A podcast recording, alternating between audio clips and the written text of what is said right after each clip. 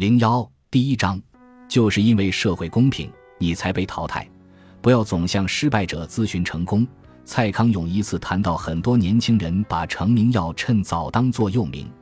蔡康永说：“张爱玲的人生很棒吗？你怎么会用一个人生糟透了的人描述人生的话来作为你的座右铭呢？”我完全认同。如果你想写小说，要去体会他为什么把小说写得这么好。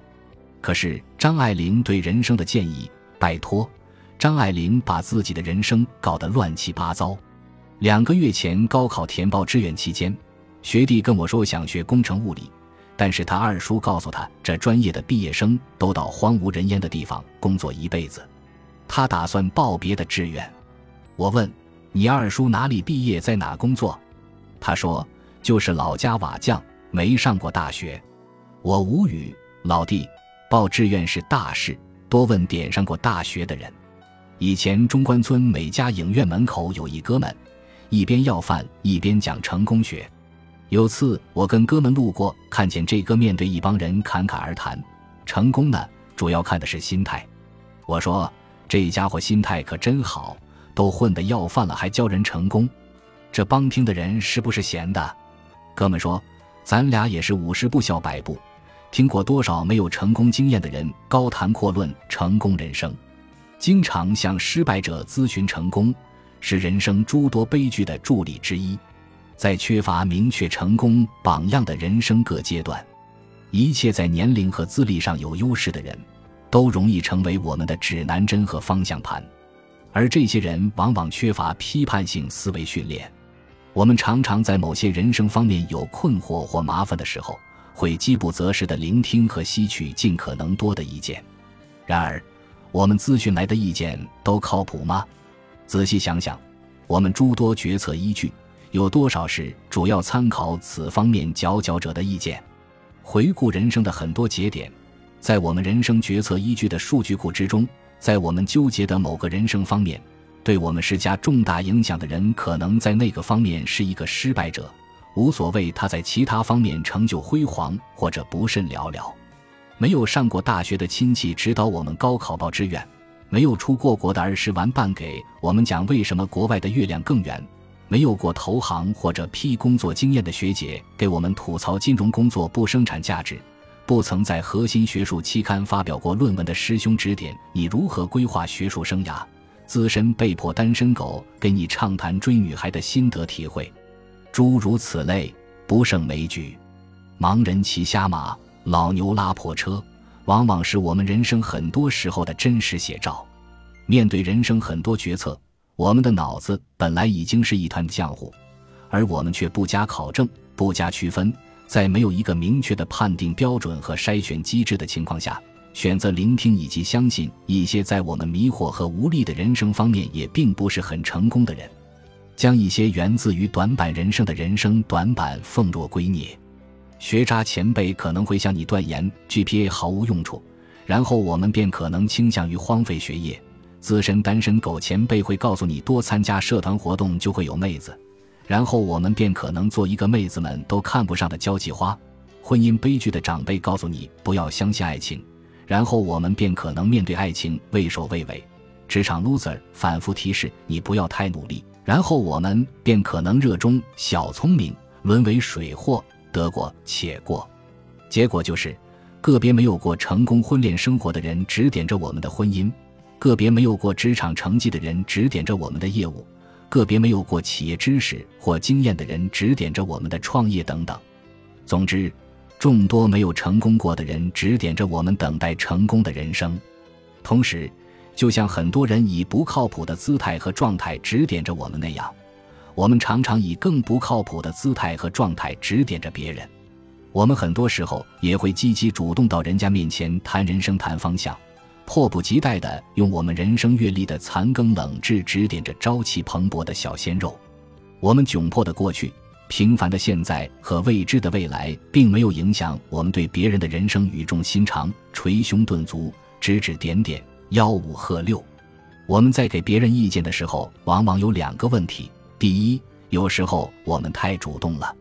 经常不了解对方的具体情况，主动到别人的留言板、朋友圈甚至本人面前指点别人该怎么做。第二，有时候我们太圆满了，经常在不确定自己是否是成功案例的情况下，敢于把话说满，信誓旦旦，一种信我必胜的状态，却很少向对方提及我们自身的局限。P.S. 笔者是一个匍匐在人生路上的屌丝，为了避免本文沦为纯粹的笑柄和尴尬的悖论，我不得不郑重声明一下：笔者从不主动，不敢圆满。我在网上唯一敢做的，就是在自己的账号同关注我账号的朋友们分享和交流一些思想和情感。撰文扯淡，只图一乐，如有冒犯，敬请忽略。说了成功许久，有一件重要的事没有说。成功的标准很多元，谁算成功者呢？现实生活中，在每个特定的人生方面，我们都有自己关于成功和成功者的直觉和标准。难道我们眼中的狭义失败者的指导意见就没有价值了？当然不是，失败者的很多经验和教训都是十分宝贵的，而且很多所谓失败者是待成功者。阶段性疲软的他们，在未来可能会取得很多让我们叹为观止的成就。只不过，笔者想强调一个现实，就是实际生活中，我们绝大多数人面临着两个矛盾：第一，自身经历的有限性和他人意见的无限性之间的矛盾；第二，成功机会的稀缺性和韶华流逝的紧迫性之间的矛盾。我们不是情感上对他人傲慢，只是理智上向现实屈服。我们一方面窘迫于精力有限，无力筛选海量信息；一方面窘迫于青春易逝，太难及时把握人生机遇。我们不是毫不在乎失败者或待成功者的经验和教训，而是在分配咨询精力的侧重点上有区分，在请教对象顺序的优先级上有层次，在考量决策依据的含金量上有筛选，从而我们会更合理的利用我们有限的精力。更高效筛选出最有效讯息，在极为有限的时间内，尽可能的最大化我们达成心中目标的概率。我们的人生有时候成为一个谁都可以打扮一下的小姑娘，这是怪谁呢？首先还是怪我们自己。具体有二：一方面，我们缺乏建立在理智而非情感基础之上的批判性思维，我们太容易被情感和情绪左右，经常错将情感等同于理智。错将情绪附着于思考，我们往往因为考虑给出意见者在社会角色上与我们的特殊性，比如父母、师兄、师傅等等，误认为他们给的所有意见都有正面的意义，是都应该听从的。毕竟，如他们情真意切地说，都是为了你好啊。另一方面，我们自己也不谦卑，常常主动到别人面前，在自己未必擅长的领域里指指点点。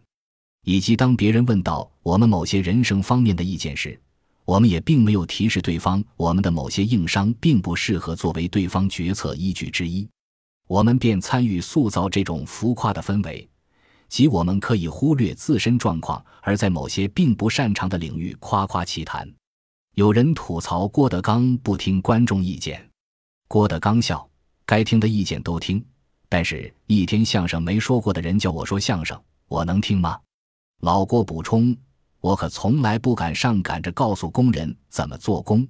给意见者和被给意见者的本分关系，大约本该似老郭这般。”有一位我和周边朋友们认为非常成功的师长，在请教和被请教方面分享过一些心得，分享如下，仅供参考。当我们请教别人意见的时候，我们一般只向两类人请教：要么是在我们需要意见的方面。在我们现在的年纪取得了比我们更让人满意的成就之人，要么是在我们需要意见的方面。如果我们到了对方的年纪，拥有着对方在这方面的成就，我们会感到满意的人。当别人请教我们意见的时候，我们一般恪守两个原则：一个是不主动原则，即坚决不主动到别人面前耳提面命、夸夸其谈各种人生经验；另一个是不敢当原则。即坚决在别人主动向我们请教某方面经验的时候，在实事求是的基础上，强调一下自身的种种局限。总之，现实太骨感，精力很有限，问道分先后，取才有层次。最后引用圣经马太福音二十四冒号四杠五中的一段话作为结尾，耶稣说，你们要谨慎，免得有人迷惑你们，因为将来有好些人冒我的名来说。我是基督并且要迷惑许多人。